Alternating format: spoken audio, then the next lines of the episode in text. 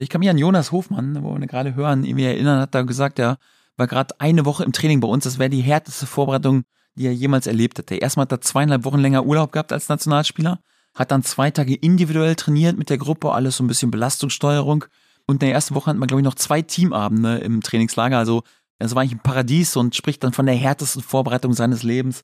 Spieler jammern immer rum. Das darf man nicht so ernst nehmen. Sie auch als Spieler? Ja, klar. Phrasenmäher, der Fußballpodcast mit Henning Feind. Liebe Phrasenmäher-Freunde, herzlich willkommen zum zweiten Teil mit Daniel Farke. Genau wie ihr im Intro gerade schon hören konntet, wird er gleich total offen darüber sprechen, wie er in der Kabine bei der Borussia mit seinen Jungs umgeht. Er verrät, welches Belohnungssystem er im Training eingeführt hat, warum er Spielern schon Taucherbrillen und Jogginghosen geschenkt hat, welchem Gladbach-Star als Prämien-Krückstock winkt und er spricht total emotional darüber, warum er seine vier Tage in Russland beim FK Krasnodar vor dem Kriegsausbruch nie vergessen wird. Ich bin Henning Feind. Ich wünsche euch viel Spaß mit den ganzen Insights, die euch Daniel Farke gleich liefern wird. Wenn es euch gefällt, abonniert den Phrasenmäher direkt bei Spotify, bei Apple und überall, wo es Podcasts gibt. Und jetzt viel Spaß mit Daniel Farke.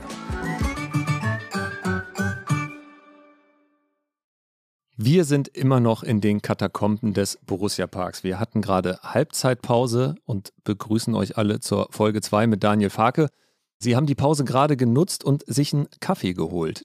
Schwarz, glaube ich, wenn ich das von hier aus richtig identifizieren kann. Das stimmt. Also ich bin großer Kaffeeliebhaber. Ich habe wenig Laster, aber äh, Kaffee gehört definitiv dazu. Also ich trinke eigentlich äh, Kaffee rund um die Uhr, habe auch kein Problem, also spät abends noch einen Kaffee zu trinken und dann fünf Minuten später einzuschlafen. Also ohne geht wirklich nicht. Wie viel trinken Sie am Tag? Boah, weiß ich gar nicht. Ich habe äh, aufgehört zu zählen und ansonsten müsste ich wahrscheinlich auch den Konsum ein bisschen reduzieren. Also von daher kann ich mir das immer noch ein bisschen äh, schön reden.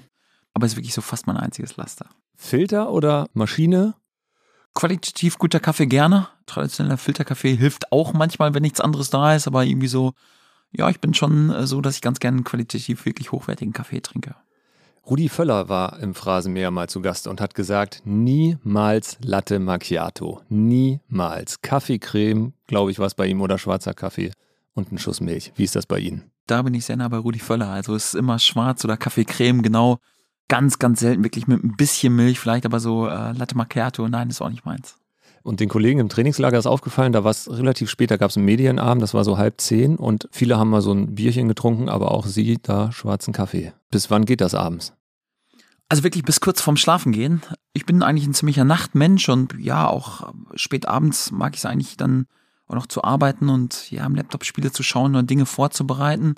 Da hilft ein Kaffee auch, aber es ist auch nicht so, dass der mich dann äh, ewig wach hält. Also ich kann auch eine Viertelstunde vom Einschlafen noch einen Kaffee trinken und dann ohne Probleme einschlafen. Also ja, Kaffee auch gerade abends gehört eigentlich zu meinem Tagesablauf dazu.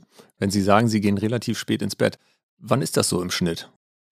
Gibt es keine feste Uhrzeit. Also in der Regel haben wir auch vormittags dann Training, also geht's relativ früh dann auch der Tag wieder los. Und ja, Schlaf ist gerade auf diesem Niveau dann auch sehr, sehr wichtig. Also ist jetzt nicht so, dass ich da jede Nacht mit zweieinhalb Stunden Schlaf nur äh, auskommen würde. Also von daher muss man schon mal anpassen. Aber generell ist es so, dass ich auch kreative Gedanken und Dinge, die vielleicht so ein bisschen unabhängig vom Tagesgeschäft dann kommen und taktische Dinge auch sehr, sehr gerne irgendwie abends durchdenke. Also ich habe das schon mal gemacht. Ich glaube, ein Großteil meiner Arbeit findet auch nicht hier im, im Büro oder nur auf dem Trainingsplatz statt, sondern wirklich auch viel zu Hause, wenn ich wirklich Ruhe habe und das dauernd an der Tür äh, irgendwer klopft und irgendwas besprechen will. Also sich so Zeit zu nehmen für Gedanken, für Kreativität ist, glaube ich, um auf Top-Niveau arbeiten und äh, weiterhin arbeiten zu können, glaube ich, extrem wichtig und das mache ich ja wirklich sehr, sehr viel zu Hause. Ihre Familie ist in der Heimat in äh, Paderborn. Viele Trainer, die bei Borussia waren, sind so nach Düsseldorf gezogen, um ein bisschen was von der Stadt erleben zu können. Äh, wie ist das bei Ihnen? Wo wohnen Sie hier und wie schnell sind Sie am Borussia Park? Ich äh, lebe in Gladbach. Das ist mir wichtig, irgendwie kurze Wege zu haben. Ganz bewusst auch, weil ich finde, wenn du einen Verein und eine Stadt und eine Region einfach auch vertreten und spüren willst, dann musst du auch ein bisschen äh, diese Region einfach spüren und leben im Alltagsleben. Deswegen war mir das wichtig. Und mir sind einfach wichtig kurze Wege zur Arbeit. Von daher habe ich mich ganz bewusst auch für Gladbach entschieden und ja, habe die Wahl auch äh, zu keiner Sekunde bereut. Können Sie mal beschreiben, wie das war, als Sie bei Norwich City als Trainer der Canarians in den Supermarkt gegangen sind? Was ist da passiert? Sie wollten, glaube ich, nur schnell was einkaufen und sind nicht so schnell wieder rausgekommen. Ja, das stimmt. Das war in den, äh, in den ersten Tagen so. Ja, die war ja auch nicht bewusst, wie die Emotionalität bei einem englischen Zweitligisten dann äh, wirklich ist. Und ich bin dann auch zu einer normalen Nachmittagszeit irgendwie in den Supermarkt gegangen, so ein bisschen außerhalb der Stadt, aber die zwei Tüten Milch, die ich irgendwie brauchte, dazu bin ich nicht gekommen, die zu kaufen, weil der Aufmarsch war, war immens dort. Also du kamst eigentlich aus dem Autogramme schreiben und, und Selfies geben und Fragen beantworten kaum raus. Also ich habe da schnell gelernt und schnell lernen müssen, dass auch bei einem englischen Zweitligisten und gerade bei diesem englischen Zweitligisten die Emotionalität einfach extrem hoch war und habe dann ähm, ja meine Einkaufszeit dann sehr sehr auch angepasst so an die Zeiten, wo dann wirklich ja wenig los war. Bin auch ganz bewusst ein bisschen weiter außerhalb dann zum Einkaufen gefahren, wenn ich dann mal einkaufen musste. Corona mit Maske hat auch ein bisschen geholfen, mhm. äh, nicht ganz, aber es war dann sehr, sehr häufig irgendwie, dass ich sehr spät abends dann irgendwie so kurz vor Ladenschluss dann äh, mal schnell in den Supermarkt gegangen bin, wenn es denn notwendig Und wie war das hier in Gladbach? Haben Sie sicherheitshalber die Maske erstmal aufgesetzt, um zu gucken, ob der Ansturm genauso groß ist? Oder sind Sie dann mit der Milch rausgekommen, im Gegensatz zu Norwich? Ja, wenn ich ehrlich bin, habe ich meine Zeit da auch direkt ein bisschen smart, würde ich sagen, äh, gewählt. Muss aber sagen, dass trotzdem so das Einkaufsverhalten und das Distanzverhalten hier sehr, sehr respektvoll war. Also das war in England noch wesentlich äh, emotionaler und wenn man es negativ darstellen würde, aufdringlicher. Also es war hier in äh, Gladbach wirklich sehr, sehr angenehm bislang. Wenn Sie viel zu Hause arbeiten, wie sieht das aus? Wo sitzen Sie dann? Ist es der Küchentisch? Ist es das Sofa? Haben Sie zwei Fernseher, immer ein iPad, gucken alles parallel oder? Es kommt darauf an, was. Also wenn ich Gegneranalyse betreibe oder unsere Spieler anschaue, dann ja, läuft das entweder auf dem Fernseher oder auf dem Laptop. Klar sitzt du dann eher so am, am Schreibtisch mit dem Bürostuhl, dann wirklich konzentriert und fokussiert.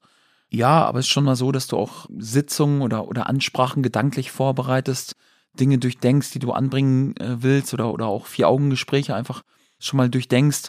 Das passiert dann eher so kreativ. Das kann auch mal beim normalen Spaziergang irgendwie draußen sein.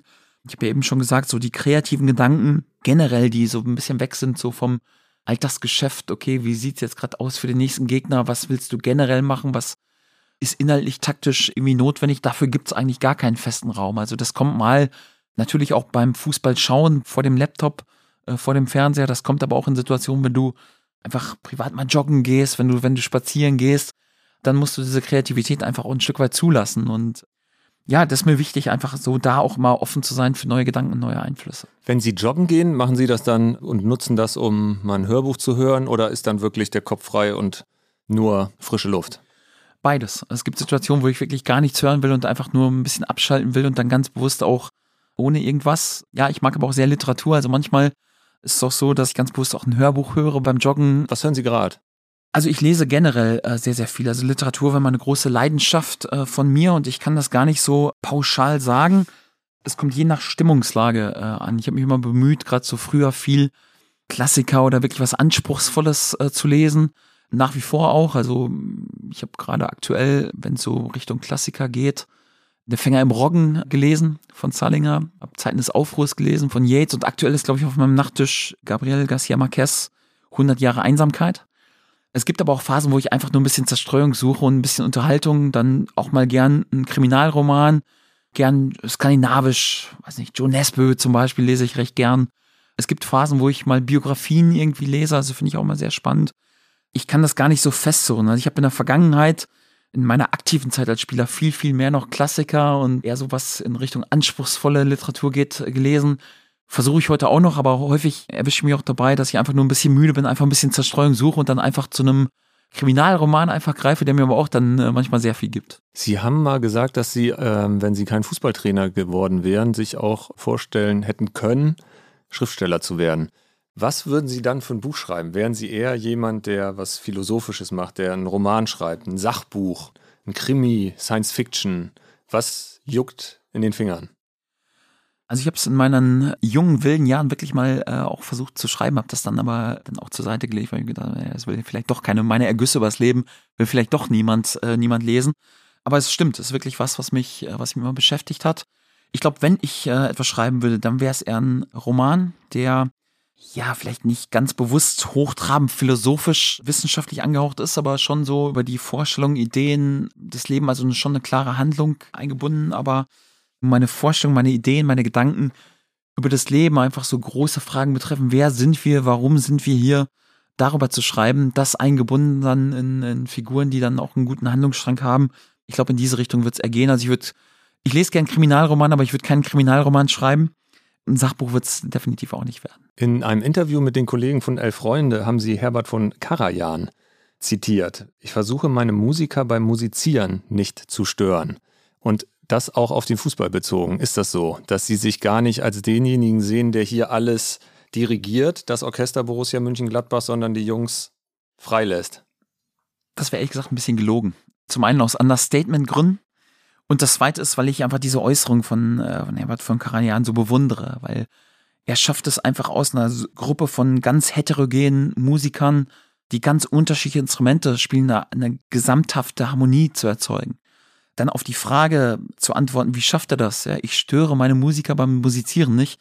Ich finde diese Antwort einfach genial. Natürlich ist er außergewöhnlich in dem, was er tut, hat eine außergewöhnliche individuelle Qualität. Aber dann auch immer wieder sich zu vergegenwärtigen, nee, ich bin es nicht, der die Musik macht, sondern es sind meine, meine Musiker. Ähnlich wie beim Fußball, also mich als Fußballtrainer. Natürlich hat es eine hohe Wichtigkeit und Wertigkeit, was ich tue und ich muss das gesamthaft irgendwie zusammenführen, aber mich dann selbst nicht so in den Vordergrund zu stellen, mich selbst nicht zu wichtig zu nehmen und auch zu wissen, okay, es geht darum, dass du aus den Musikern oder jetzt in dem Fall aus den Fußballern das Beste herausholst, irgendwie das einfach so darzustellen und dass du auch weißt, okay, ohne meine Musiker, ohne meine Fußballer bin ich selbst nichts. Diese Demut dann irgendwie auch zu fühlen und zuzulassen, das hat mich einfach fasziniert für einen der größten Komponisten, den es je gab. Und ich finde, diese Antwort fand ich einfach äh, sensationell gut und das soll auch ein bisschen Leiters für mein Handeln sein. Na klar muss ich inhaltlich gut, gut sein und muss die Jungs anführen und muss den Laden anführen und muss das zu einem Gesamtbild bringen, aber das dann trotzdem mit einer gewissen Portion Demut zu tun und nicht selbst so zu sehr ins Rampenlicht zu drängen und, und anderen Jungs dann einfach auch so das Rampenlicht und die Bühne zu überlassen. Das ist, glaube ich, ein Grundsatz, das gelingt mir vielleicht nicht immer, aber versuche, versuche es wirklich so umzusetzen. Sind Sie ein Freund davon, wenn die Fans Sie in die Kurve rufen? Gehen Sie da gerne hin. Jürgen Klopp, da ist das jetzt fast schon nach jedem Spiel gang und gäbe. Äh, es war mal was Besonderes. Wie gehen Sie dann damit um, wenn jemand Sie auf diese große Bühne fordert, die Sie eigentlich gar nicht so gern betreten? Ich weiß ehrlich gesagt gar nicht, ob ich die gar nicht so gern äh, betrete. Also ähm, ist schon ich, geil, wenn ja, man vor einer vollen Kurve steht und die Wertschätzung bekommt für das, was man schafft. Bei aller Bescheidenheit, aber ich glaube, ich kann mich schon so ein bisschen so auch in der Öffentlichkeit und im Rampenlicht dann irgendwie auch bewegen und, und habe da auch keine Scheu davor, überhaupt nicht. Ich find's und fand's nur immer befremdlich, wenn Trainer sind, die einfach viel für das Stadion hantieren und machen und tun und sich selbst zu sehr in den Mittelpunkt zu drängen, als das, was wirklich zentral ist, das, was auf dem Rasen stattfindet, wirklich den Mittelpunkt bilden zu lassen. Und ich habe ja eben über, über Ottmar Hitzfeld gesprochen, der einfach immer mit seiner Art und Weise ein absoluter Gentleman war und auch gefeiert worden ist von den Medien. Ich kann mich damals an Bildschlagzeilen über Gottmar und so weiter erinnern. Und der es aber immer geschafft hat, sich zurückzunehmen und trotzdem irgendwie im Mittelpunkt stand und von den Fans geliebt wurde und von den Medien einfach auch geliebt wurde, einfach auch wegen dieser, dieser Art und Weise. Also ich als Spieler möchte meinen Trainer nicht als erster auf dem Tischen tanzen sehen und auch nicht als erster in der Kurve mit der, mit der Welle, bevor die Spieler dann dort sind. Also ich finde, die Bühne gehört dann einfach den Spielern es hat sich in Norwich schon ein bisschen geändert, dass so ein, so ein Habitus geworden ist, dass die Fans dann mich gefordert haben. Die sind riesig groß auf einer Häuserwand mit einem ganz geilen Graffiti abgebildet. Das muss man sich auf der Insel sehr, sehr, sehr verdienen, um so gefeiert zu werden.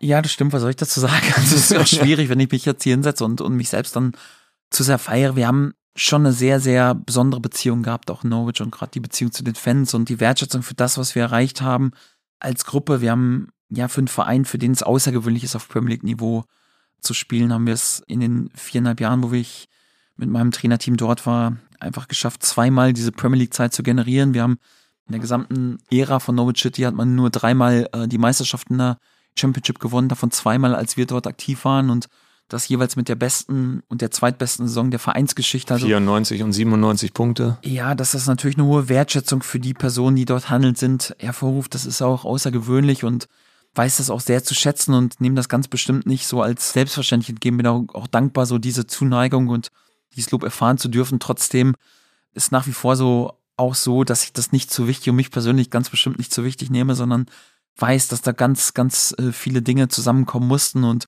einfach ganz großes Lob geht einfach an meine Spieler, an mein, an mein Trainerteam und generell an den ganzen Staff. Also wir haben da Außergewöhnliches erreicht und es war wirklich eine sehr, sehr schöne Zeit so von so Pseudo-Aktionen halten sie sowieso nicht so viel, ne? Was viele Trainer, die ganz bewusst an den ersten Arbeitstagen immer ganz früh zur Arbeit kommen und ganz spät wieder, wieder wegfahren oder die besondere Aktionen im Trainingslager machen. Ich weiß nicht, machen Sie sowas?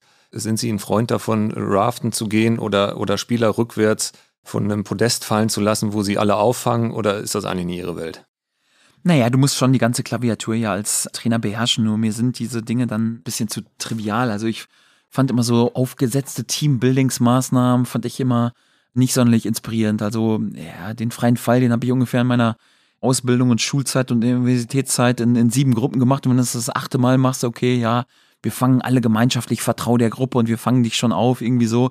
Ja, so diese Weisheiten, die sind mir einfach irgendwie ein bisschen zu einfach. Also ich finde, es gibt gerade so jungen, hippen Fußballspielern und jungen Millionären gibt es dann nicht so schrecklich viel. Es ist schon wichtig, so Teambildung, Mannschaftsgeist und Teamspirit daran zu arbeiten, aber ich glaube, das passiert mehr durch andere Dinge als durch so aufgesetzte Aktivitäten und versuchen das eher durch andere Dinge zu tun. In Norwich haben sie mal die Saison über, glaube ich, so ein Punktesystem eingeführt, wo am Ende der Saison dann diejenigen eine Auszeichnung bekommen haben, die die meisten Punkte gesammelt haben. Können Sie das mal erklären, wie das funktioniert? Ja, das stimmt. Das ist eigentlich so, äh, dass ich das auch gerne mache und wir was ähnliches hier in Gladbach eigentlich auch wieder erstellt haben. Es geht einfach darum, dass für verschiedene Aktivitäten im Training, für verschiedene Trainingsspiele einfach Punkte vergeben werden. Siegermannschaften, Sieger, Spieler bekommen Punkte und die, die eben verlieren, eben nicht. Und dann gibt es eine Gesamtjahrestabelle und die Jungs, die oben platziert sind, haben es ganz gut, weil bei Mannschaftsabenden werden die dann bedient, zum Beispiel von den Jungs, die weiter unten sind in der Tabelle. Oder wenn unliebsame Aufgaben sind, wie Koffer ins Flugzeug zu tragen oder irgendwelche Termine, die man wahrnehmen muss, die nicht so ganz, naja, in der Prioritäten-Wunschliste ganz oben stehen, dann müssen das eben die Jungs machen, die unten sind in der Tabelle. Und ähm, ja, außerdem ist dann immer so eine hohe Motivation. Jeder will sich gerne oben in der Tabelle sehen und manchmal so, dann, dann bist du auch satt, da dauernd die Jungs zu motivieren, Vollgas zu geben. Du sagst einfach, okay, es werden ein paar Punkte vergeben für das und das Trainingsspiel und es ist automatisch Zug drin. Da brauchst du dir gar keine Gedanken mehr über die Motivation machen, sondern einfach dadurch äh, läuft dann die Geschichte und, und kann sich selbst ein bisschen zurücknehmen. Hängt das dann aus in der Kabine, dass jeder weiß, wo er gerade steht? Ja, hängt auch aus und ist immer motivierend und die Jungs flachsen auch darüber und sind immer hochmotiviert, Punkt zu sammeln und ja, ist immer für den Teamgedanken zum Beispiel sowas auch ganz gut. Und Wer steht gerade oben in der Liste? Boah, weiß ich gar nicht. Ich glaube, dass Lars Stindl in einer ganz guten Position ist, wenn ich das automatisch. Also ist jetzt gar nicht so, dass ich da jeden Tag drauf gucke und dann schaue, oh, der ist aber super und der schlecht ist eigentlich eher so eine Motivation für die Jungs.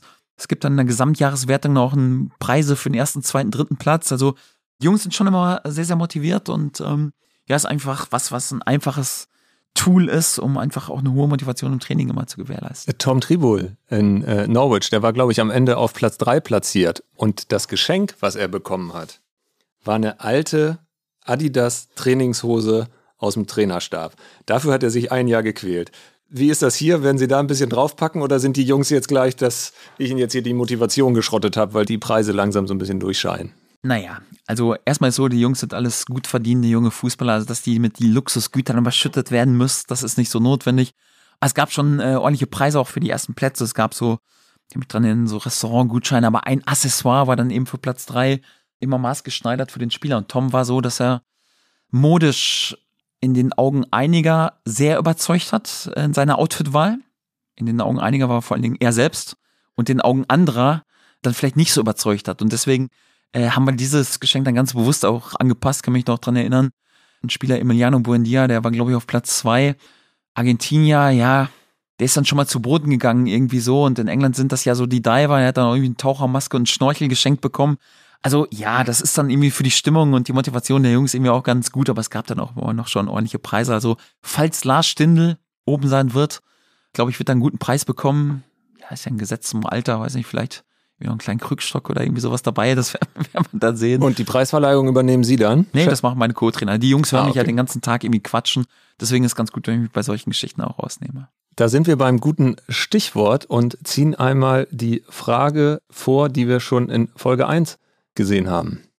Äh, servus Trainer, hier ist der Jonas. Ich habe gehört, du bist beim Phrasenmäher und ich möchte gerne von dir wissen, wer dir gesagt hat, dass lange Sitzungen zum Erfolg führen. Das war Jonas Hofmann, der gerade noch, während wir das hier aufnehmen, mit der Nationalmannschaft unterwegs ist. Jonas Hofmann, typische Spielerfrage.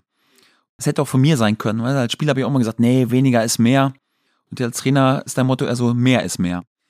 Naja, Spieler sind ja immer selbstmitleidig und so. Ich kann mich an Jonas Hofmann, wo wir gerade hören, irgendwie erinnern, hat da gesagt, er war gerade eine Woche im Training bei uns. Das wäre die härteste Vorbereitung, die er jemals erlebt hätte. Erstmal hat er zweieinhalb Wochen länger Urlaub gehabt als Nationalspieler, kam dazu hat dann zwei Tage individuell trainiert mit der Gruppe, alles so ein bisschen Belastungssteuerung.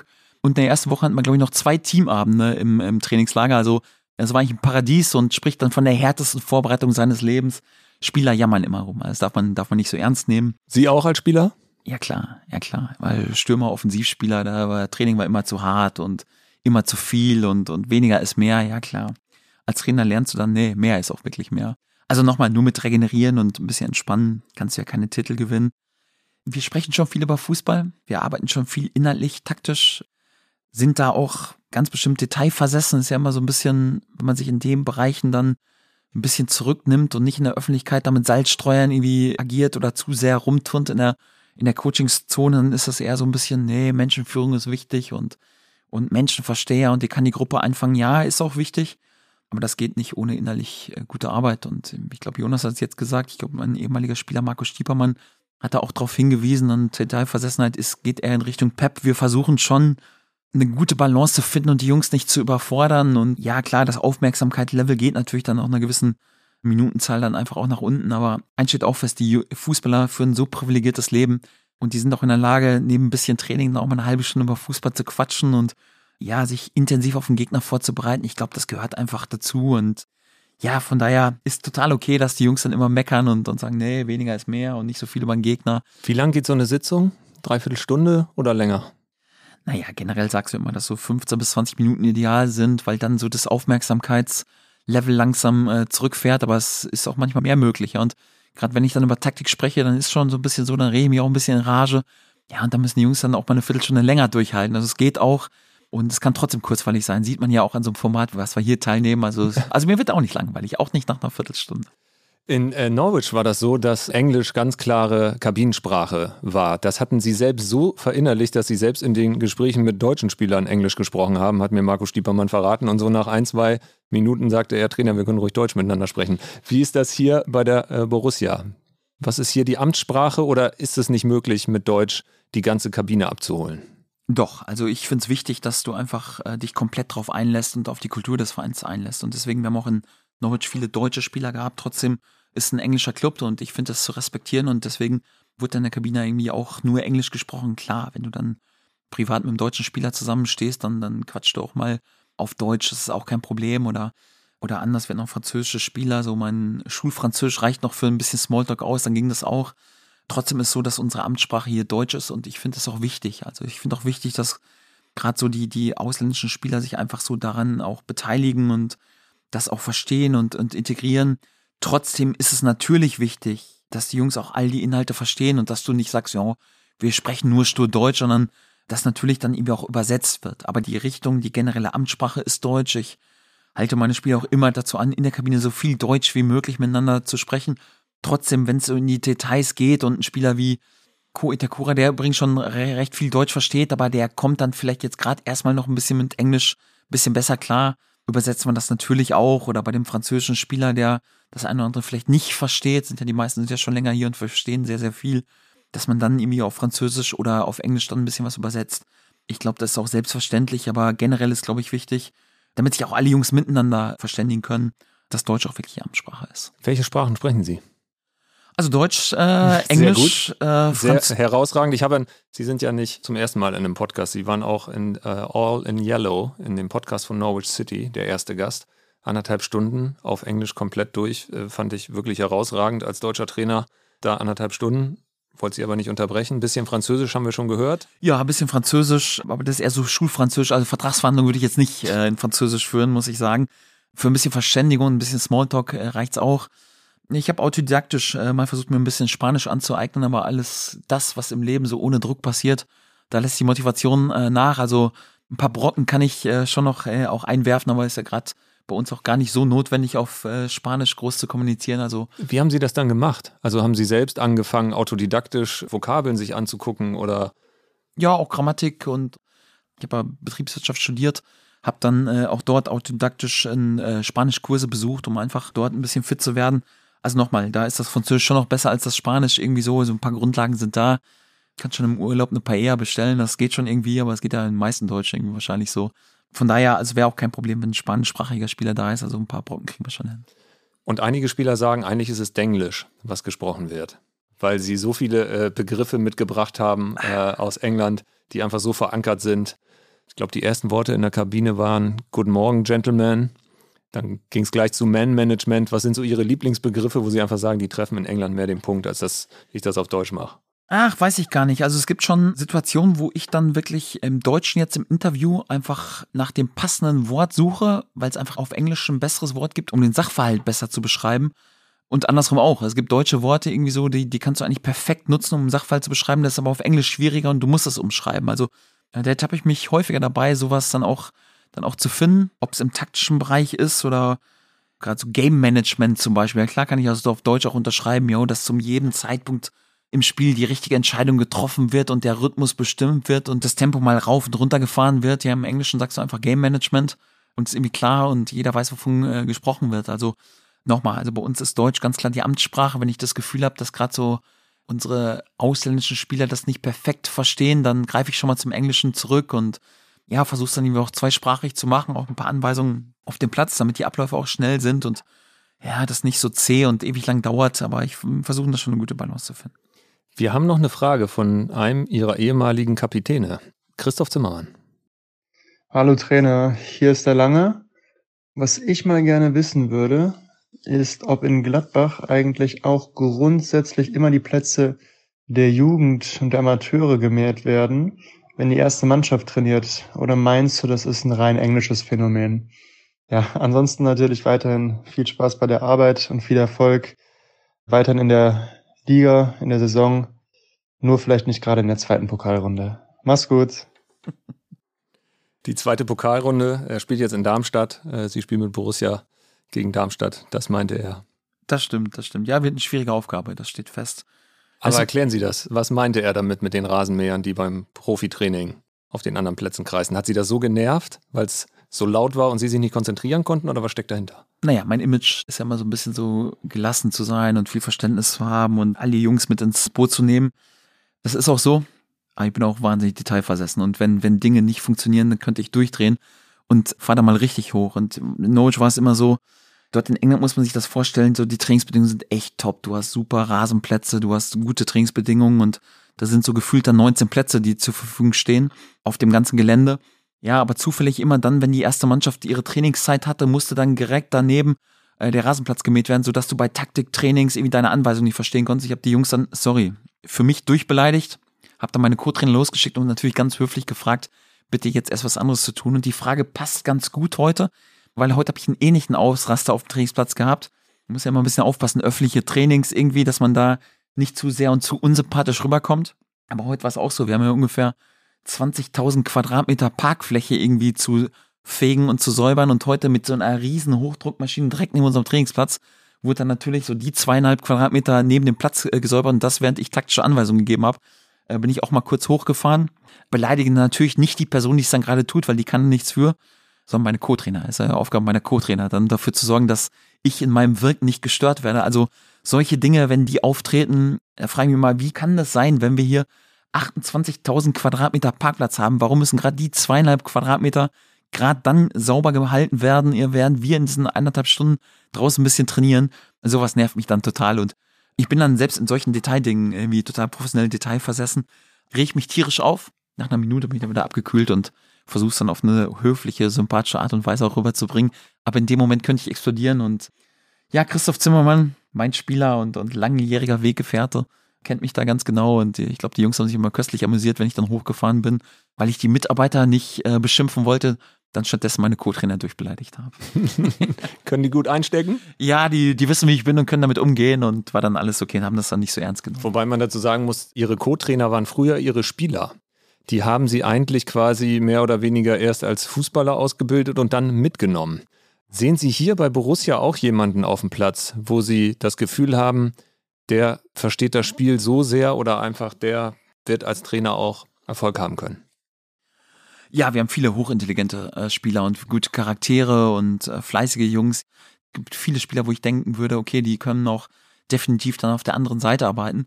Aber es ist schon so, dass der Trainerjob wirklich was anderes ist als, als Spieler. Also, wenn ich ehrlich bin, es gibt relativ wenige absolute Weltklasse-Spieler, die auch zu Weltklasse-Trainern werden. Ich glaube, das hat damit zu tun, dass wenn du wirklich zu einem Top-Top-Trainer werden willst, musst du bereit sein, einfach akribisch zu arbeiten, zu lernen, zu investieren und auch bereit zu sein, wieder dir Dinge anzueignen und zu investieren. Wenn du natürlich auf allerhöchstem Niveau schon als Spieler gearbeitet hast, dann so diese, diese Gier und diese Strebsamkeit und diese Disziplin zu haben, um dann wirklich auf allerhöchstes Niveau auch im Trainerjob zu kommen, die ist dann manchmal, manchmal schwierig. Ja, genauso, wenn ich Diego Maradona äh, jetzt mal als Beispiel nehme, ja, der einfach intuitiv auf dem Platz immer das Richtige gemacht hat, dann einfach für ihn so die Empathie zu haben für einen Spieler, der auf der Bank sitzt, wie er sich fühlt oder der sich wirklich unfassbar anstrengen muss, um einen Ball von A nach B zu bekommen, ihm zu erklären, wie man Pass spielt, ist schon schwierig, weil bei Diego war irgendwie alles intuitiv und alles, alles irgendwie perfekt. Also mhm. deswegen glaube ich, ist es gar nicht so von Nachteil, wenn du nicht eine absolute Weltkarriere als Spieler hattest. Aber ich bin auch ganz ehrlich, ich bin selbst auch einige Jahre als Profi aktiv gewesen, ohne so diese Erfahrung zu haben, wie es sich anfühlt, wenn du mit 30 Profis in einer Kabine sitzt, wenn es um Plätze geht, wenn es um, um Professionalität geht, ohne diese Erfahrung als Spieler gehabt zu haben, glaube ich, wäre es auch schwierig.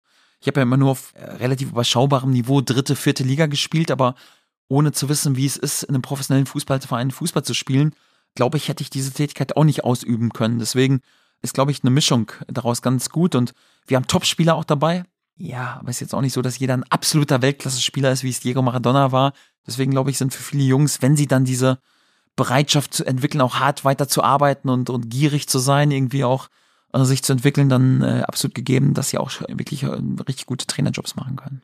Lucien Favre war mal mit äh, Borussia im Trainingslager, ist auf den Rasen gegangen, hat sich den Boden gehockt, hat kurz den Rasen angeguckt und hat direkt den Greenkeeper kommen lassen, weil ihm die Rasenlänge nicht gepasst hat und er genau wusste, wie lang so ein Rasenheim sein soll. Sind Sie auch so detailliert? Sind Sie auch erstmal hier auf den Rasen gegangen und haben gesagt, ich hätte das gern in Zukunft ein bisschen anders oder passt das? Ich bin auch geprägt worden, ich kann mich an einen Trainer von mir erinnern, Reinhold Fanz, ist vielleicht auch noch ein Begriff, weil damals irgendwie so, war auch in der großen Frankfurter Zeit mit äh, Okocha, Bein, Gaudino äh, irgendwie dort aktiv, Hannover lang aktiv, habe unter ihm trainiert. Und da war es so, der war so detailversessen, äh, der war so unzufrieden mit der Arbeit unserer, unserer Greenkeeper damals, da mussten alle Spieler äh, zum Training, hat er die Form warm machen, mit dem Messer rausgeschickt und wir mussten Klee stechen auf dem Rasen, damit wir einen perfekten Rasenplatz hatten. Also mich hat so diese Detailversessenheit von Trainern immer schon fasziniert und geprägt und ja, ich möchte es auch perfekt haben. Allerdings weiß ich auch, wenn du das immer nur in den Vordergrund stellst, ja, was ist dann, wenn du auswärts auf einem nicht perfekt manikürten und pedikürten Platz irgendwie so oder extra äh, spielen musst oder Pokal. extra trockenen Platz im Pokal und will niemandem zu nahe treten, aber wir spielen vielleicht bei einem Zweitligisten dann irgendwie, der auch weiß, okay, wenn der Ball dann nicht so perfekt rollt, irgendwie so und nicht so die Geschwindigkeit hat, weil der Platz nicht perfekt gewässert ist, da musste ich trotzdem durchsetzen. Also ich habe das in Norwich erlebt. Also wir waren eine Ballbesitzmannschaft, die viel über Kombinationen gekommen ist, in Heimspielen war der Platz perfekt äh, vorbereitet und Teams auswärts, die dann vielleicht eher einen zweiten Ball gekommen sind, haben den Rasen in den Spielen vor uns vielleicht nicht perfekt ähm, hergerichtet. Also du musst damit auch umgehen. Und deswegen ist manchmal auch gar nicht so schlecht, wenn die Bedingungen im Training da nicht so Laborszenario sind. Und deswegen habe ich da auch eine gewisse Gelassenheit entwickelt. Dräng schon darauf, dass wir perfekte Bedingungen haben, aber habe dann auch eine gewisse Gelassenheit entwickelt, wenn die Bedingungen nicht ständig in jedem Einzeltraining perfekt sind. Ist der englische Rasen wirklich besser als der deutsche? In Deutschland liegt ja meistens Rollrasen aus Holland, aber ist das ein Unterschied?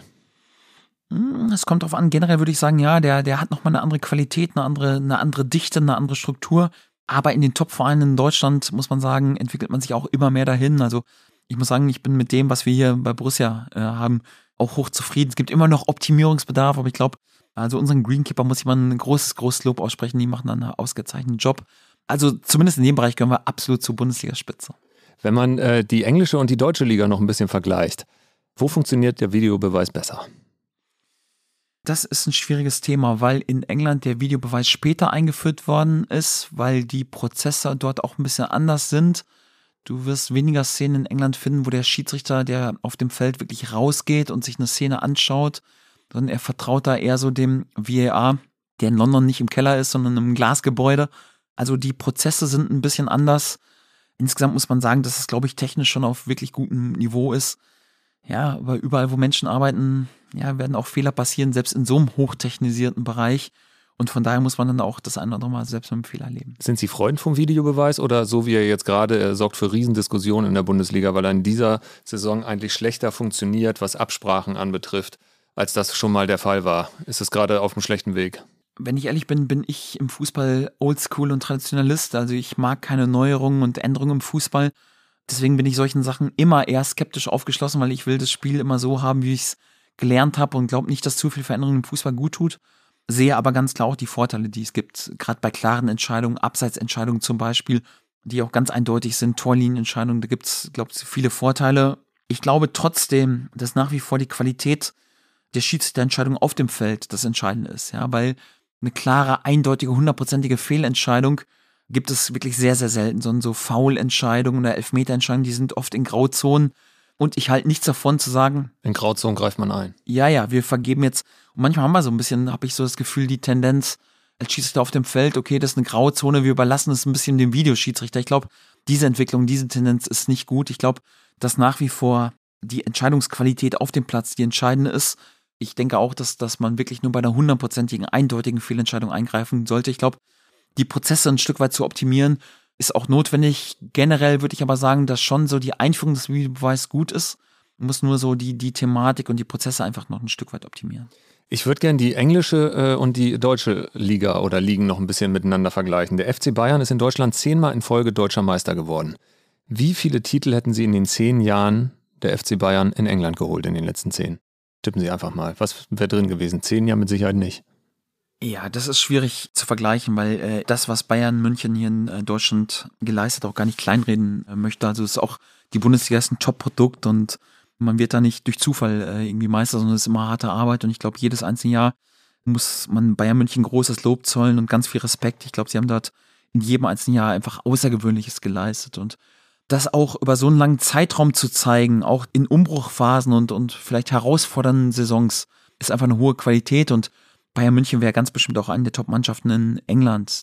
Dennoch muss man sagen, dass die Premier League, wenn man dort auch gearbeitet hat, von der Qualität der Liga insgesamt dann auch nochmal ein Stück weit über der Bundesliga ist. Also ich glaube, so ehrlich und respektvoll müssen wir auch als deutsche Trainer und deutsch handelnde Personen im, im Bundesliga-Geschäft einfach auch sein, so die Qualitätsdichte und, und die Qualität dort ist dann einfach nochmal ein Stück weit drüber. Es ist kein Zufall, dass viele der besten Spieler der Welt, ja, viele der besten Trainer der Welt einfach dort auch arbeiten und ja, dementsprechend ist die Qualität dann nochmal ein Stück drüber. Ich glaube jetzt nicht, dass Bayern München zehnmal in Folge dort Premier League-Sieger gewesen wären, aber auch Bayern München wird dort eine gute Rolle spielen. Rekordhalter in England ist City mit fünf Titeln in den zehn Jahren. Ja. Trauen Sie Union Berlin zu, Sensationsmeister zu werden, so wie Leicester das in England geschafft hat? Union Berlin traue ich alles zu. Ich finde, dass man dort eine fantastische Arbeit abliefert. Also großes Kompliment an, an Urs Fischer, an Oliver Runert als Verantwortlicher. Ich finde, das, was dieser Verein seit Jahren einfach abliefert. Also du kannst ja mal irgendwie eine gute Phase haben von sechs Monaten oder vielleicht mal ein gutes Jahr.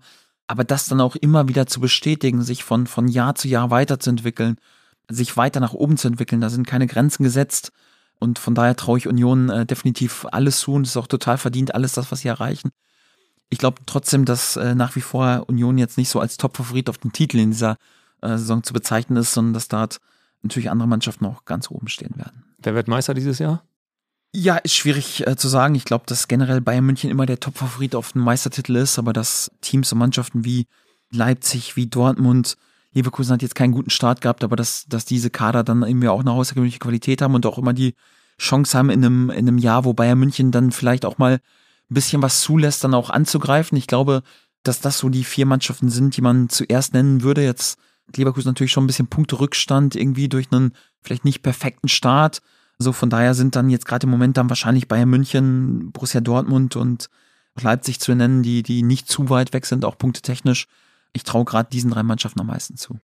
Wir haben noch eine Frage aus der Facebook-Gruppe. Und zwar, wenn Aufsteiger Nottingham Forest mehr Geld ausgibt als der FC Bayern in Deutschland in diesem Sommer und wenn der Zweitligist Burnley mehr Geld ausgibt als Borussia Mönchengladbach, wo steht der deutsche Fußball dann in fünf Jahren international?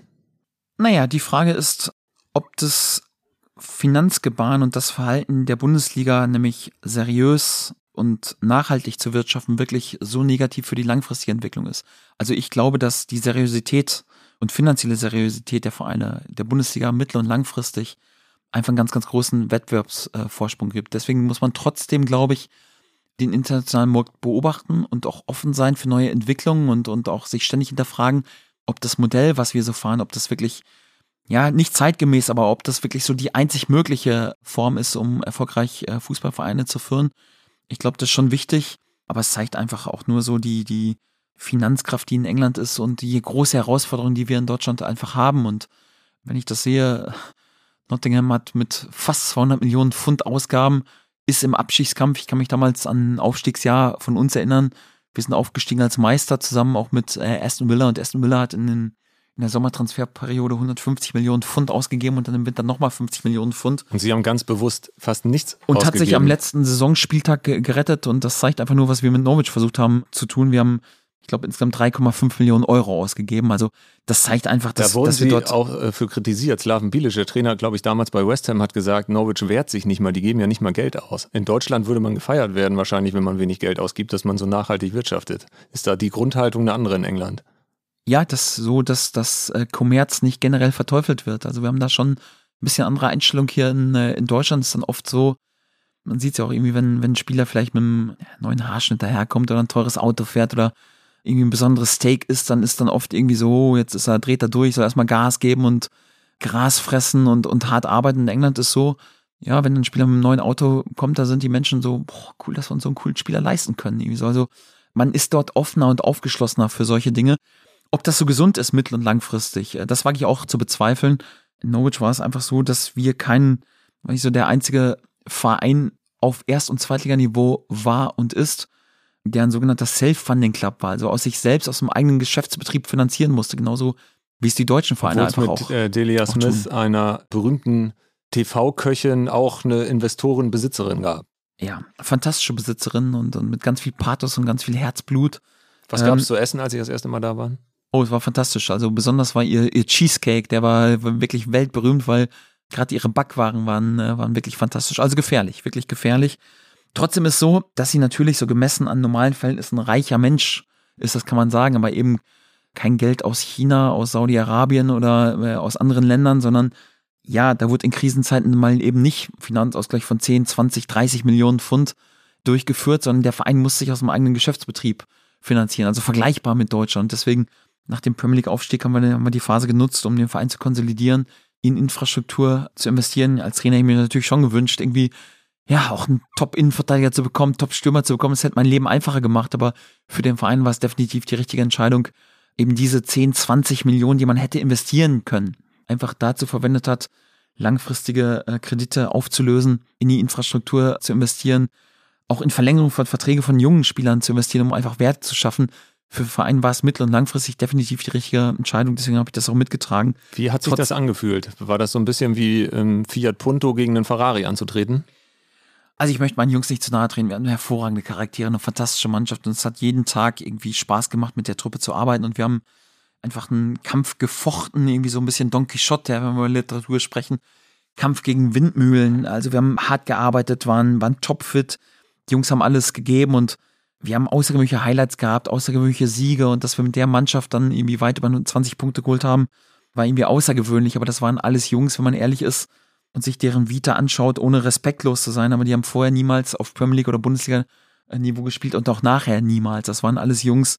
Ich kann mich an die deutschen Spieler erinnern, die hatten damals, als wir sie nach Norwich geholt haben, Probleme auf Zweitliganiveau in Deutschland Verträge zu bekommen. Und wir haben Neuzugänge gehabt aus der zweiten und dritten französischen und spanischen Liga. Mit so einem Team dann in der, in der Formel 1 mitzufahren, ist einfach schwierig. Das ist so ein bisschen, ja, als wenn ich mit dem Fiat Punto in der Formel 1 fahre, da kannst du die Felgen polieren und immer Ideallinie fahren und zur perfekten äh, Zeitpunkt auch schalten und inhaltlich eine super Arbeit abliefern, aber dann drückt der Ferrari einmal aufs, aufs Gas und du hast keine Chance mitzuhalten. So ein bisschen war's. Trotzdem war es eine wunderschöne Zeit. Wenn der FC Bayern in Deutschland der Ferrari ist, was ist dann Borussia Mönchengladbach? Naja, insgesamt äh, glaube ich, kann man das gar nicht so vergleichen, weil in Deutschland wirklich alle Vereine auch Mitgliedervereine sind und jeder erstmal die ähnliche Startvoraussetzungen hat. Es ist ja nicht so, dass, dass Bayern München so diesen Wettbewerbsvorsprung, den sie haben, geschenkt bekommen haben, sondern wenn ich mich so an die Gründungsjahre der Bundesliga erinnere, da hat Bayern München nicht in der Bundesliga gespielt, sondern musste sich dieses einfach durch harte Arbeit irgendwie auch erarbeiten. Und deswegen äh, ist da von meiner Seite überhaupt kein Neid oder Eifersucht oder irgendwas, wo man sagt, nee, ungleiche Ausgangssituation, sondern das hat sich Bayern München hart erarbeitet. Und ja, wir sind ganz bestimmt nicht in der Lage, uns mit Teams wie Bayern oder Dortmund, Leverkusen, Leipzig irgendwie finanziell zu messen als Borussia Mönchengladbach, aber trotzdem ist alles immer möglich, sich Step für Step auch in diese Regionen hinzuentwickeln und ja, dann vielleicht eines Tages auch wieder in solchen Regionen zu sein, dass man einen Wettbewerbsvorteil dann äh, irgendwie auch hat. Und wir haben vielleicht im Vergleich zu einigen anderen Vereinen dann irgendwie auch größere Vorteile einfach. Das muss man ehrlich sagen. Aber unser Anspruch ist dann natürlich, sich auch Step für Step wieder hinzuentwickeln und äh, hoffentlich können wir da auch ein Stück weit helfen. Sie haben ja nie eine, eine, Karriereplan gehabt und das hatten wir in der ersten Folge schon besprochen, dass eigentlich auch Geld nie ein Antrieb war, eine Entscheidung zu treffen. Dann hätten Sie weitaus andere Entscheidungen in Ihrer Karriere treffen können. Es war eigentlich immer eher Geschichte zu schreiben. Was ist die Geschichte, die Sie mit Borussia Mönchengladbach schreiben wollen? Welche Geschichte ist hier möglich? Naja, ich wäre schon zufrieden, wenn äh, nach meiner Zeit als Trainer, wenn die Zeit dann hier zu Ende geht, die Menschen dann sagen, ja, hat wirklich einen guten, äh, guten Job gemacht und den Verein einfach in einem besseren Zustand übergeben, als er ihn äh, übernommen hat. Das ist so das, was ich mir wünsche, weil ich bin jetzt erst seit einigen Monaten für diesen Verein aktiv, aber es fühlt sich wirklich schon wie, wie zu Hause an und ein unfassbar toller Verein mit ganz, ganz fantastischen Menschen und mit diesen Menschen zusammen diesen Verein weiterzuentwickeln und ihn einfach in einem ja, vielleicht ein bisschen besseren Zustand äh, zu übergeben als in dem Zeitpunkt, wo wir ihn übernommen haben. Das ist ein großer Antrieb und äh, ja, dabei dann irgendwie auch schöne Stunden, schöne Abende, schöne Spiele verleben zu können, irgendwie tolle Momente zu haben mit der Mannschaft, mit dem Staff, mit unseren Fans. Das ist natürlich ein großer Antrieb und ja, ich würde das nicht zu hoch hängen, einfach den Menschen einfach auch ein bisschen Werte und Ideen dann auch mitzugeben und zu entwickeln. Das ist ein großer Antrieb und ich hoffe, das kann man umsetzen. Würden Sie Borussia Mönchengladbach auch sofort verlassen, um Cheftrainer beim BVB werden zu können? Nein, das ist ja eine Frage, die sich ja gar nicht stellt und auch gar nicht zulässig ist. Und wenn ich darauf eine Antwort gebe, ja, wird das ja so interpretiert, dass ich irgendwelche anderen Entscheidungen dann vielleicht irgendwie negativ darstelle. Nochmal. Marco Rose hatte ja damals mit der Entscheidung, muss man wirklich sagen, den Verein hier erschüttert bis ins Mark. Das hat einen großen, großen Riss reingehauen, auch in der Beziehung zu den Fans, von dem der Verein ja immer noch dabei ist, sich so ein bisschen wieder zu erholen und dahin zu kommen, wo man als Gesamtheit schon stand mit allem was dazu gehört. Pandemie kam dann auch noch dazu, das ist dann wieder eine andere Geschichte, aber wenn es darum geht, sich mit einer Geschichte komplett zu identifizieren, um dann mit einer Ausstiegsklausel zu gehen, das hat hier wirklich eine, eine, eine große Geschichte. Daher die Frage. Bei der Facebook-Gruppe mhm. kam die auch immer wieder. Sie haben eine Beziehung zu Borussia Dortmund und können das einschätzen. Hm. Ja, aber es ist auch nicht mein Thema, irgendwie die Vergangenheit zu bewerten oder, oder andere Entscheidungen zu bewerten. Ich war da auch gar nicht involviert, auch nicht in die Gespräche, auch nicht in die Vertragssituation und von daher muss ja auch jeder für sich dann irgendwie entscheiden, welchen Weg er geht.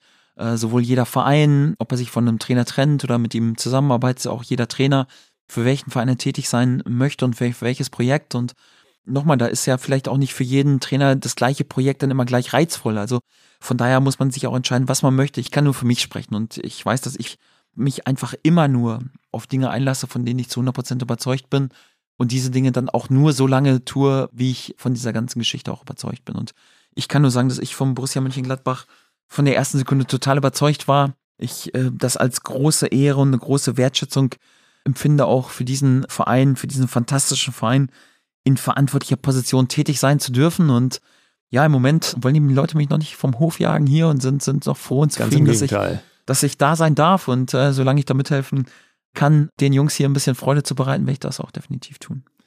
Mich würde einmal interessieren, wie Sie sich einem Verein nähern. Sie haben im Dezember 2022 ein Jobangebot von Krasnodar bekommen. Jetzt ist heute die gesamte Welt durch den Ukraine-Konflikt eine völlig andere und auch die Grundlage, eine Entscheidung zu treffen, eine völlig andere. Das ist völlig klar. Das ist aber auch gar nicht das, was mich quasi zwangsläufig interessiert, sondern wenn Sie eine Anfrage bekommen von Krasnodar, wie beschäftigt man sich mit so einem Verein? Denn also ich müsste erstmal googeln, wo liegt Krasnodar überhaupt, geschweige denn, wer spielt da überhaupt in der Mannschaft? Wie war das bei Ihnen? Wie nähert man sich so einem Projekt, wo man dann zusagt, von dem man ja aber vermeintlich erstmal nicht so viel weiß oder wussten Sie alles über Krasnodar? Nein, das stimmt. Also es war natürlich damals eine Entscheidung, die in komplett anderen äh, Zeit getroffen worden ist und die zu dem Zeitpunkt auch ganz bewusst getroffen worden ist. Also Krasnodar, wenn du im Fußball arbeitest, ist hier schon ein Begriff, weil du weißt, okay, dieser Verein war in den letzten Jahren noch in Europa League und Champions League aktiv. Trotzdem habe ich diesen ja, die ersten zwei, drei Anrufe ignoriert, freundlich, höflich abgesagt. Du beschäftigst dich trotzdem dann ein bisschen äh, natürlich mehr. Du bekommst, oder im Fall von Krasnodar war das dann ein Eindruck davon, was dieser Verein äh, darstellt. Alles Feedback von Trainern, Trainerkollegen, Presse, Spielern war total positiv über diesen, äh, über diesen Verein. Dann beschäftigst du dich ein bisschen näher mit ihm, siehst, okay, das ist ein Verein, der einfach Champions League gespielt hat. Man kennt ihn so aus den Duellen noch mit Dortmund, mit Leverkusen schaust dir an, ich habe in England viel gesehen, aber das Stadion von Krasnodar ist eines der modernsten der Welt, also aus, komplett aus italienischem Marmor mit 360 Grad Leinwand. Das ist ein Verein, der wahrscheinlich das aktuell beste und modernste Trainingsgelände der Welt besitzt. Dann ist ein Verein, der um Titel spielt, der Meisterschaften gewinnen will, der dort den traditionellen russischen äh, Verein Moskau, St. Petersburg den Rang ablaufen will, einfach auf eine ganz andere Art und Weise, der dort einfach Titel gewinnen will, der in der Champions League auch für Furore sorgen will, der auch über äh, natürlich Mittel und Gegebenheiten verfügt, wo du sagst, ich war gewohnt, aus Norwich immer meine besten Spieler zu verkaufen und ja, aus wenig immer viel zu machen. Dort war die Chance gegeben, dann einfach auch was Verpflichtungen angeht. Wir haben dort schwedische, französische, norwegische Nationalspieler dort gehabt, haben der Verein hat sehr, sehr gute Transfers getätigt. Und dann beschäftigst du dich damit und sagst dann, ja, ein Stück weit spannend und führst dann Gespräche mit Verantwortlichen und, und bist dann auch von der menschlichen Ebene komplett überzeugt. Und was mir damals quasi dann so den letzten Kick gegeben hat, ich habe trotzdem irgendwie gesagt, nee, also mich interessiert trotz all dieser Ambitionen und der Spannung des Projektes und der unfassbaren Unterstützung auch der handelnden Personen dort, mich interessiert eigentlich Premier League und Bundesliga. Und dann der letzte Impuls war dann einfach, dass der Verein gesagt hat, pass auf, wir geben dir eine Vertragssituation, wo du von heute auf morgen jederzeit sagen kannst, wenn ich nicht mehr möchte, gehe ich zurück. Also sobald ein Angebot kommt, sobald du keine Lust mehr hast auf diese Aufgabe oder nicht davon überzeugt bist, dass das der richtige Verein für dich ist, kannst du von heute auf morgen ohne irgendwelche Dinge aufhören, was anderes übernehmen. Und das war dann so der Punkt, wo ich gesagt habe, hey, also wenn dieser Verein, der wirklich so viel darstellt, auch selbst so überzeugt von sich ist, dass er sagt, weißt du was, du kannst jeden Tag, wir geben den langfristigen Vertrag, aber jeden Tag, wenn es dir nicht gefällt, sagen, nee, ich möchte lieber Premier League, Bundesliga, La Liga arbeiten. Wenn der Verein so überzeugt davon ist, dass wenn ich einmal dort bin, ich gar kein Bestreben und Wunsch habe, wieder zu gehen, auf anderem äh, Niveau zu gehen. Und wenn ich es will, auch jeden Tag gehen kann dann war das eigentlich so der, der letzte Kick, der gesagt hat, naja, also wenn die Verantwortlichen so überzeugt von sich sind, dann ist das wirklich so, wie es sich auch darstellt, unfassbar spannend. Und ja, ich muss sagen, ich würde gern diese, die Entwicklungen, die es auf politischer Ebene gegeben hat, natürlich sofort umkehren. Es ist unfassbar, was sich seitdem getan hat. Trotzdem so diese Zeit mit den Menschen dort und mit den Verantwortlichen dort möchte ich im Nachhinein gar nicht missen. Zu dem Zeitpunkt äh, war es die richtige Entscheidung. Trotzdem ist natürlich dann so, als sich die weltpolitische Lage verändert hat, war dann natürlich sofort auch klar, dass dann ein radikaler Schnitt kommt von meiner Seite und, und unheimlich von all den positiven Geschichten, die es dort gibt, dass dann eine Weitarbeit dort dort nicht möglich ist und, und trotz aller Ambitionen mit Titeln, mit Champions League, mit Gegebenheiten, mit perfektem Stadion, mit perfektem Trainingsgelände, mit finanziellen Möglichkeiten auch eine Top-Mannschaft zusammenzustellen, war dann klar, all das spielt keine Rolle mehr, sondern äh, da gibt's größere Dinge und dann war es dann auch nur logisch und konsequent, den Schritt dann zurück auch zu machen. Sie waren mit Krasnodar, mit der Mannschaft, vier Wochen in Spanien und dann nur sieben Tage, glaube ich, in Russland. Dann gab es die Nachricht des Kriegsausbruchs. Und was ist dann passiert? Wie schnell war bei Ihnen die Entscheidung klar, ich werde gehen? Und vor allem, wie war das mit den Menschen, mit denen Sie da zusammengearbeitet haben, was Sie gerade gesagt haben, die äh, Momente, die einen ja auch geprägt haben, die Mitarbeiter des Vereins. Was war das für eine Stimmung, als Sie gesagt haben, ich gehe. Also ich war genau vier Tage in Russland, als die Invasion im Prinzip in die Ukraine begann. Und sofort war klar, dass wir das Land verlassen und unsere Mission dann dort beendet ist. Also dauert dann immer noch so ein bisschen, bis natürlich dann die Vertragssituation auch aufgelöst ist. Und es war ja nicht nur ich, sondern mein Trainerteam. Und äh, nach sieben Tagen waren wir dann zurück in Deutschland. Das Kapitel war beendet. War natürlich eine wahnsinnig surreale äh, Situation und ja, auch gar nicht so einfach auch emotional zu verarbeiten, weil ich habe ja gesagt, ich habe dort einen unfassbar freundlichen, aufgeschlossenen Verein, total pro-westlich orientierten Verein kennengelernt. Man muss sich das ja vorstellen, wir haben eine Gemeinschaft äh, gebildet als Gruppe mit natürlich einigen russischen Spielern, aber wir haben, wir haben viele südamerikanische Spieler ge dabei gehabt, äh, Brasilianer, Argentinier, wir haben Schweden dabei gehabt, wir haben Norweger dabei gehabt, wir haben Polen dabei gehabt, wir haben Franzosen dabei gehabt, wir haben deutsche Spieler dabei gehabt. Das war eigentlich ein Lehrbeispiel von, von Völkerverständigung auf allerhöchstem Niveau. Und in diesen ja, sechs Wochen Vorbereitung, wo wir im Ausland quasi zusammengearbeitet haben, haben wir natürlich da irgendwie eine verschworene Gemeinschaft gebildet und auch so mit dem vorwiegend russischen Stuff dann einfach auch so eine, so eine verschworene Einheit äh, gebildet und ja, einfach unfassbar viel Verständnis auch füreinander, füreinander entwickelt und da war das dann nicht so einfach. Also merkt ja auch, dass die Menschen dann dort vor Ort geschockt sind von der von der politischen Entwicklung und ja, wenn dir dann so dein dein äh, russischer Koch äh, irgendwie äh, wie sagt, der eigentlich kein Wort Englisch spricht und mit dem er irgendwie nur so ja, mit Händen und Füßen eigentlich kommuniziert. kommunizieren konnten und, und der kommt dann mit dem Dolmetscher und, und mit Tränen in den Augen und äh, sagt dann irgendwie so, wünschen alles gut und du wirst, ihr wird für ewig äh, Freunde hier in Russland haben und es hat immer eingeladen und, und für mich die traurigste Nachricht, dass die Zeit zu Ende geht, dann, dann merkst du eigentlich erst, naja, wie völkerverständigend du einfach auch im Fußball aktiv bist und welche Kraft der Fußball hat und was er bewirken kann und wenn dann sowas zu Ende geht, einfach wie, wie traurig und enttäuschend das ist, dass dann quasi in Anführungsstrichen der eiserne Vorhang wieder, wieder hochgeht und du nicht mehr interagierst so als Menschen und als Weltbevölkerung. Und ja, deswegen hat es auch ein bisschen gedauert, um, um das dann emotional auch äh, zu verarbeiten. Trotzdem war es von Anfang an klar, dass das genau der richtige Schritt war. Der Zeugwart, da gab es, glaube ich, auch eine emotionale Verabschiedung. Arthur, wie war das? Ja, Arthur hat zum ersten Mal in seinem Leben einen nicht-russischen äh, Cheftrainer gehabt und kam dann in Tränen aufgelöst. Das war wirklich ein gestandener älterer Mann, irgendwie der, den ich nie lächeln habe äh, sehen.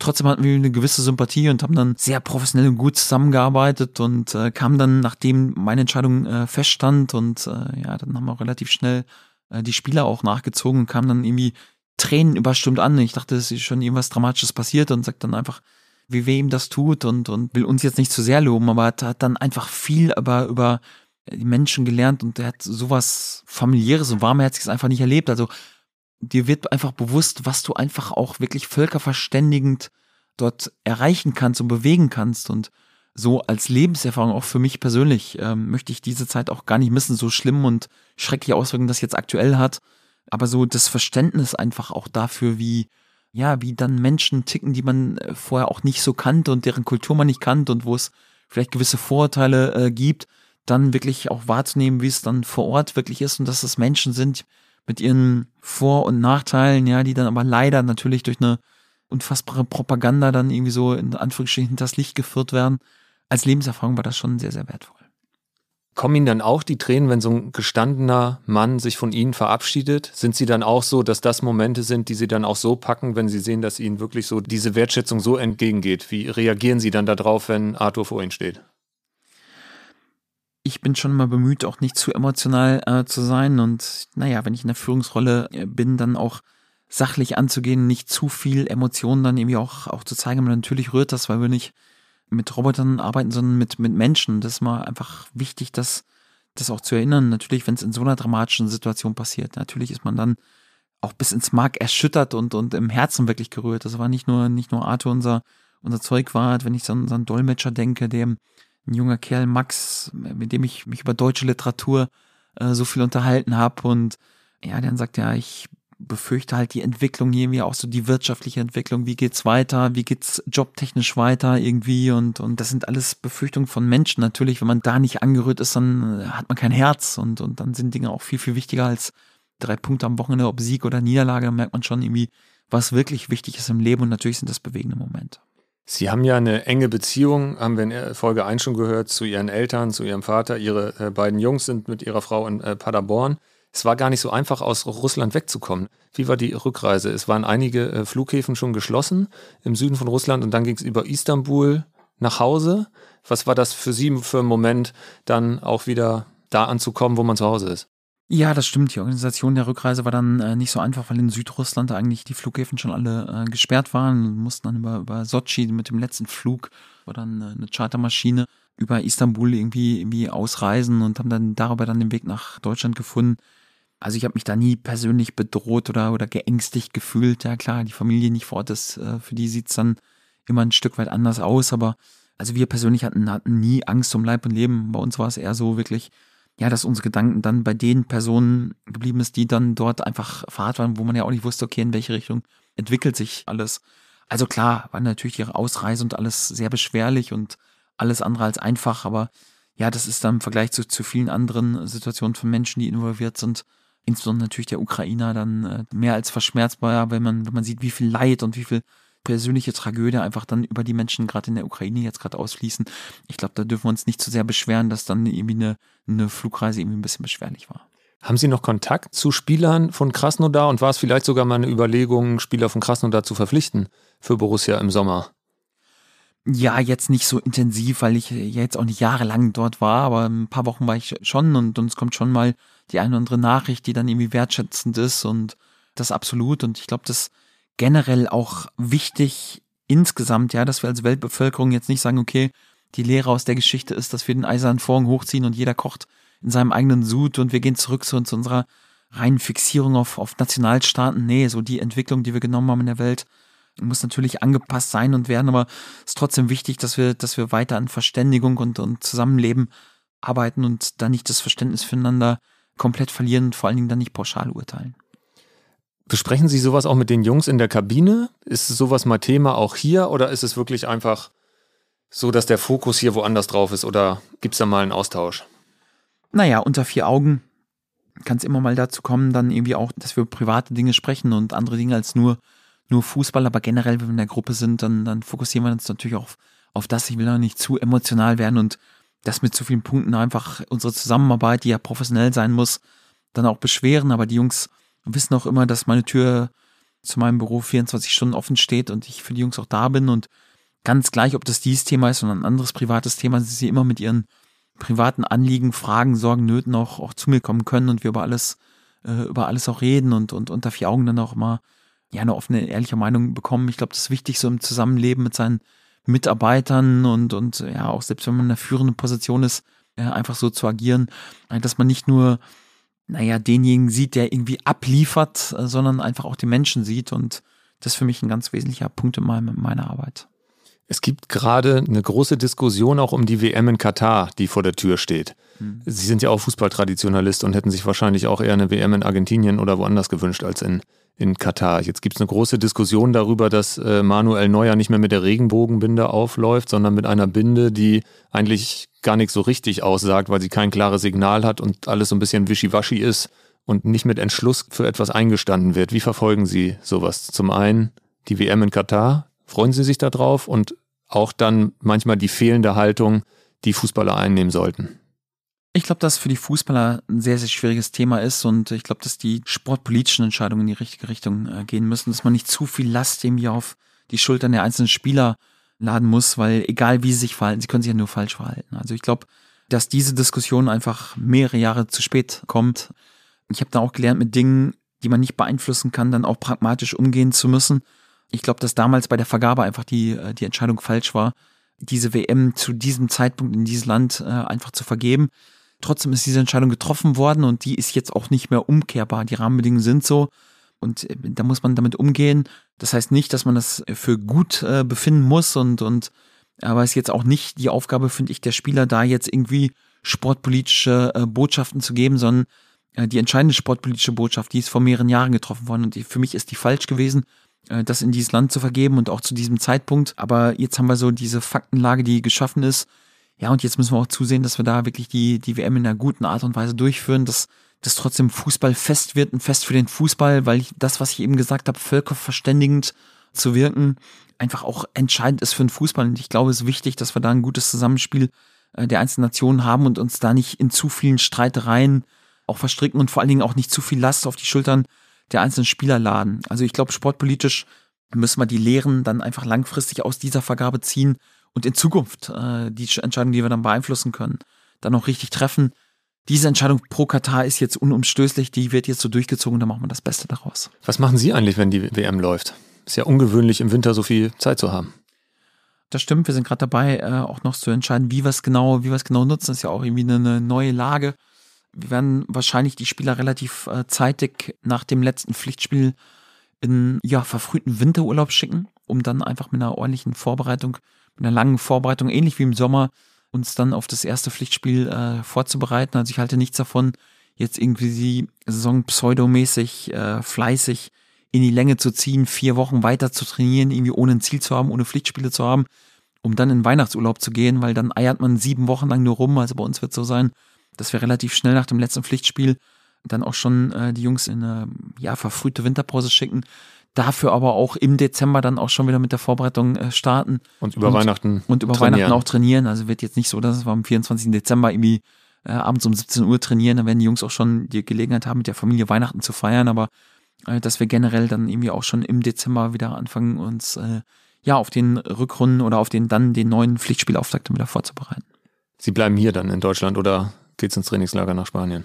Ist noch nicht endgültig entschieden. Wir werden die erste Phase definitiv auch hier verbringen und äh, vielleicht dann im Anfang Januar nochmal für ein paar Tage nach, äh, nach Spanien ähm, oder wohin auch immer düsen. Das werden wir dann sehen, aber das ist noch nicht final entschieden. In der Rückrunde treffen Sie Max Eberl. Wieder, glaube ich. Sie hatten auch in der Vergangenheit mal Kontakt und haben sich mal ausgetauscht, weil Max Eberl sich auch um aufstrebende äh, Trainer kümmert. Wie haben Sie ihn da so wahrgenommen, wenn Sie Kontakt hatten? Nein, ich spreche generell nicht über, über äh, Kontakte zu äh, anderen Trainern und Managern in dem, äh, in dem Business, will das ein bisschen privat halten. Nochmal, ich habe ja meine Freude darüber, dass Max äh, zurückkehrt in den deutschen Fußball, in den absoluten Spitzenfußball auch zum Ausdruck gebracht, sowohl für ihn menschlich, finde ich, ist eine tolle, hervorragende Nachricht. Er ist ja ausgeschieden deswegen, weil er sich einfach ausgelaugt gefühlt hat, körperlich, mental und freue mich total für ihn als Mensch, dass er sich wieder fit genug fühlt, um dann auch wieder aktiv zu werden und auch für den deutschen Fußball. Ich habe ja schon gesagt, dass ich finde, äh, dass man eine Liste anfertigt mit den besten Sportdirektoren der Letz-, im letzten Jahrzehnt, Max Eberl ganz, ganz oben auch auf dieser Liste steht. Ich finde, der hat eine Ära geprägt und Außergewöhnliches hier auch für Borussia Mönchengladbach geleistet. Klar, so die Rahmenbedingungen ähm, und die Umstände seines Abschieds hier hätten sich alle beteiligt natürlich dann irgendwie anders gewünscht. Trotzdem fantastische Nachricht, dass er gesundheitlich wieder voll belastbar ist und ähm, ja, ein Manager und Sportdirektor seiner Qualität dann einfach auch wieder aktiv ist, ist für den deutschen Fußball eine hervorragende Nachricht.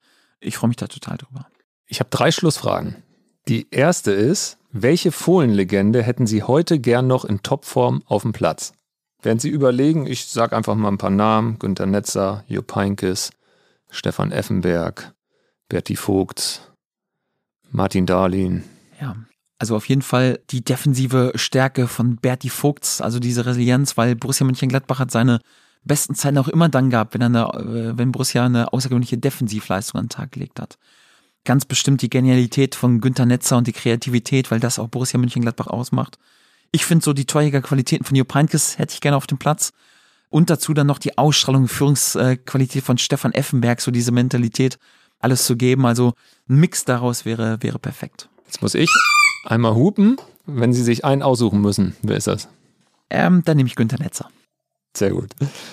Die nächste Frage: Mit welchem Sportler würden Sie gerne mal einen Kaffee trinken? Martin Keimer. Ich selbst spiele kein Golf, aber ich habe ja gesagt, ich bin großer Golf-Fan. Ich finde, was er für den deutschen Golf geleistet hat, das ist außergewöhnlich und führe eigentlich bei jedem Turnier mit. Eigentlich bei, es gibt ja diese Apps, wo man dann jeden Schlag verfolgen kann. Also ich finde beim Golf eine hervorragende Entspannung zum Fußball und ja, ich finde auch so, wie er sich äh, gibt und, und mit welchem Gentleman-Verhalten er einfach so den deutschen Golfsport nach vorne gebracht hat und welche Erfolge er gefeiert hat, was ja gar nicht so in der, in der deutschen Sportwelt so wahrgenommen wird, weil Golf jetzt nicht so der hipste Sport gerade in, äh, in, Deutschland ist, finde ich außergewöhnlich. Also Martin Keimer, ein Kaffee mit Martin Keimer würde mich extrem interessieren. Das sollte drin sein. Er wohnt ja oder kommt aus Düsseldorf, ist nicht so weit entfernt, ist häufiger mal hier in der Gegend. Das stimmt. Da geht bestimmt was. Und äh, die letzte Frage von mir ist, da Sie ja nicht nur äh, Fan von äh, Literatur sind, sondern auch von Film, in welchem Film hätten Sie gerne die Hauptrolle gespielt? Och, das ist schwierig, weil es gibt so viele äh, gute Filme, dann würde ich mich natürlich für eine Hauptrolle entscheiden, irgendwie so, die naja, positiv äh, besetzt ist, irgendwie so, ja, die auch ein bisschen Action irgendwie so ähm, bringt und ja, irgendwie auch ein Happy End hat. So Robin Hood wird ganz, äh, ganz gut passen, irgendwie so, weil wir jetzt auch nicht so der reichste da, Verein. Da hat die Maske auch nicht so viel zu tun. Ja, weil sie nicht so der reichste Verein äh, sind aktuell, aber vielleicht dann trotzdem irgendwie erfolgreich sein wollen mit Borussia Mönchengladbach und äh, ja, die Farbe Grün passt dann irgendwie so auch ganz gut zum Thema. Ich fand so diese Batman-Reihe mit Christian Bale damals auch immer äh, ziemlich beeindruckend. Ja, und so die Superkräfte irgendwie von so einem Superheld wird manchmal als Trainer auch irgendwie, äh, irgendwie helfen und, und die Ausstrahlung zu haben. Also das wird schon passen, ja. Ich bedanke mich schon mal sehr für das Gespräch. Ich habe noch eine allerletzte Frage von unseren Podcast-Kollegen aus dem Haus, den Stammplatz-Kollegen, die einen täglichen Podcast machen, äh, wo man alle Fußballnachrichten direkt aus der Redaktion aufs Ohr bekommt. Und die starten wir jetzt. Moin, Herr Farke. Hier spricht André Albers vom Stammplatz-Podcast. Wir beide waren Anfang der 2000er ziemlich oft zur gleichen Zeit am gleichen Ort, nämlich im Jadestadion. Ich als Fan in meiner Heimatstadt, meinen Verein unterstützend in der Nordkurve und Sie als Spieler auf dem Platz, und zwar vom SV Wilhelmshaven, dem FC Hollywood, damals der Oberliga Niedersachsen-Bremen. Und ich habe da mal eine Frage, und zwar, war damals Trainer ja Maxe Steinbach. Wolfgang Maxe Steinbach, Ostfußballlegende, Jahrhundertspieler vom FC Magdeburg. Der soll aber nur Trainer auf dem Papier gewesen sein, denn das Sagen hatte eigentlich ein anderer, und zwar Hauptsponsor und Geflügelpapst Albert Spree. Meine Frage ist natürlich jetzt, war das wirklich so? Also hatte der Steinbach nichts zu melden? Hat der Sponsor da die Auswechslung und die Aufstellung gemacht? Ist ja mittlerweile verjährt. Jetzt können Sie es sagen. Liebe Grüße.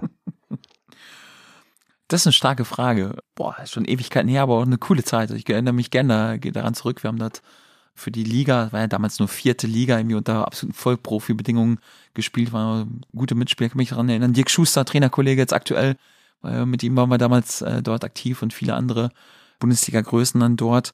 Max Steinbach, absolute äh, Legende im, im Ostfußball, ist, glaube ich, zum Magdeburg Sportler des Jahrhunderts gewählt worden, das, obwohl Magdeburg ein paar Top-Fußballer rausgebracht hat. Ganz, ganz viel Fußballfachwissen. Ja, war aber schon so, dass äh, der Hauptsponsor damals Albert Spreer auch viel Einfluss genommen hat und saß im Klappstuhl neben der Trainerbank, habe ich ja, gehört. Ja, ja, ja, wie es dann äh, dann oft dann irgendwie so ist und traditionell auch äh, auch früher so war, so ja nicht so der einzige Präsident oder oder Einflussgeber im deutschen Fußball gegeben haben. Also, hat es ja auch bei Topvereinen dann mal, der Magazin hat schon viel Einfluss genommen, aber die Aufstellung und Einstellung und Auswechslung hat dann äh, schon Max Steinbach äh, vorgenommen, äh, zumindest soweit ich das mitbekommen habe. Wie, inwieweit dann wirklich dann irgendwie Albert Spree dann ihm auch mal was zugeflüstert hat, das habe ich natürlich auf dem Platz nicht so mitbekommen. Ich muss sagen, ich habe zu dem Zeitpunkt selten auf der Bank gesessen, deswegen habe ich das nicht so mitbekommen. Ich war meistens vorne irgendwie im Strafraum. Ja, deswegen die Jungs, die vielleicht nicht so viel gespielt haben, haben da vielleicht einmal eher mitbekommen, ob er dann noch Einfluss genommen hat. Also ich habe äh, immer nur so die Aufstellung von Max Steinbach äh, mitbekommen.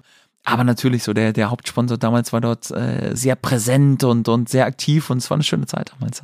Wer darf mit Ihnen die Aufstellung besprechen? Wen lassen Sie mal reinreden, beziehungsweise?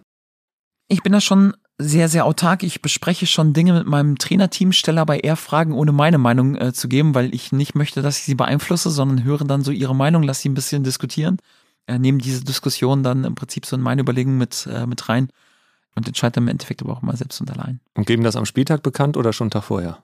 Nee, am Spieltag bekannt. Das ist ganz, ganz, du willst ja manchmal auch den Rhythmus brechen, machst ein bisschen, ein bisschen was anderes, aber generell ist ganz häufig so, dass du, ähm, oder dass die Jungs dann wirklich auch erst in der Sitzung erfahren, wer spielt, wer nicht spielt. Ja klar, wir müssen die Aufstellung so ein bisschen äh, aufs Papier bringen, ja, deswegen erfahren meine Trainerkollegen das schon ein bisschen, äh, ein bisschen früher, aber bekannt geben wird es wirklich erst ganz knapp vor dem Spiel. Daniel Facke, tausend Dank für den Besuch im Phrasenmäher. Es gibt immer die Möglichkeit der dritten Folge. Zwei haben wir produziert. Wir kommen mit Sicherheit drauf zurück, war äh, eine große Freude und toi toi toi viel Erfolg für den Weg, nicht nur hier, sondern wohin er auch in Zukunft geht. Herzlichen Dank, hat mir jetzt auch großen Spaß gemacht und äh, alles Gute. Vielen Dank, dass ich da sein durfte. Liebe Phrasenmäher-Freunde, das war der zweite Teil mit Daniel Farke. Ich hoffe, dass er euch gefallen hat und ich möchte mich kurz bedanken bei euch für euer Vertrauen und beim herausragenden Team, mit dem wir den Phrasenmäher zusammen möglich machen. Das sind in erster Linie Simon Wimmeler und Daniel Sprügel vom Maniac Studios und die herausragenden Kollegen aus der Sportredaktion von Bild. Max Wessing, Dirk Krumpelmann und Malte Krulewig. Danke an euch und bis zum nächsten Mal im Phrasenmäher.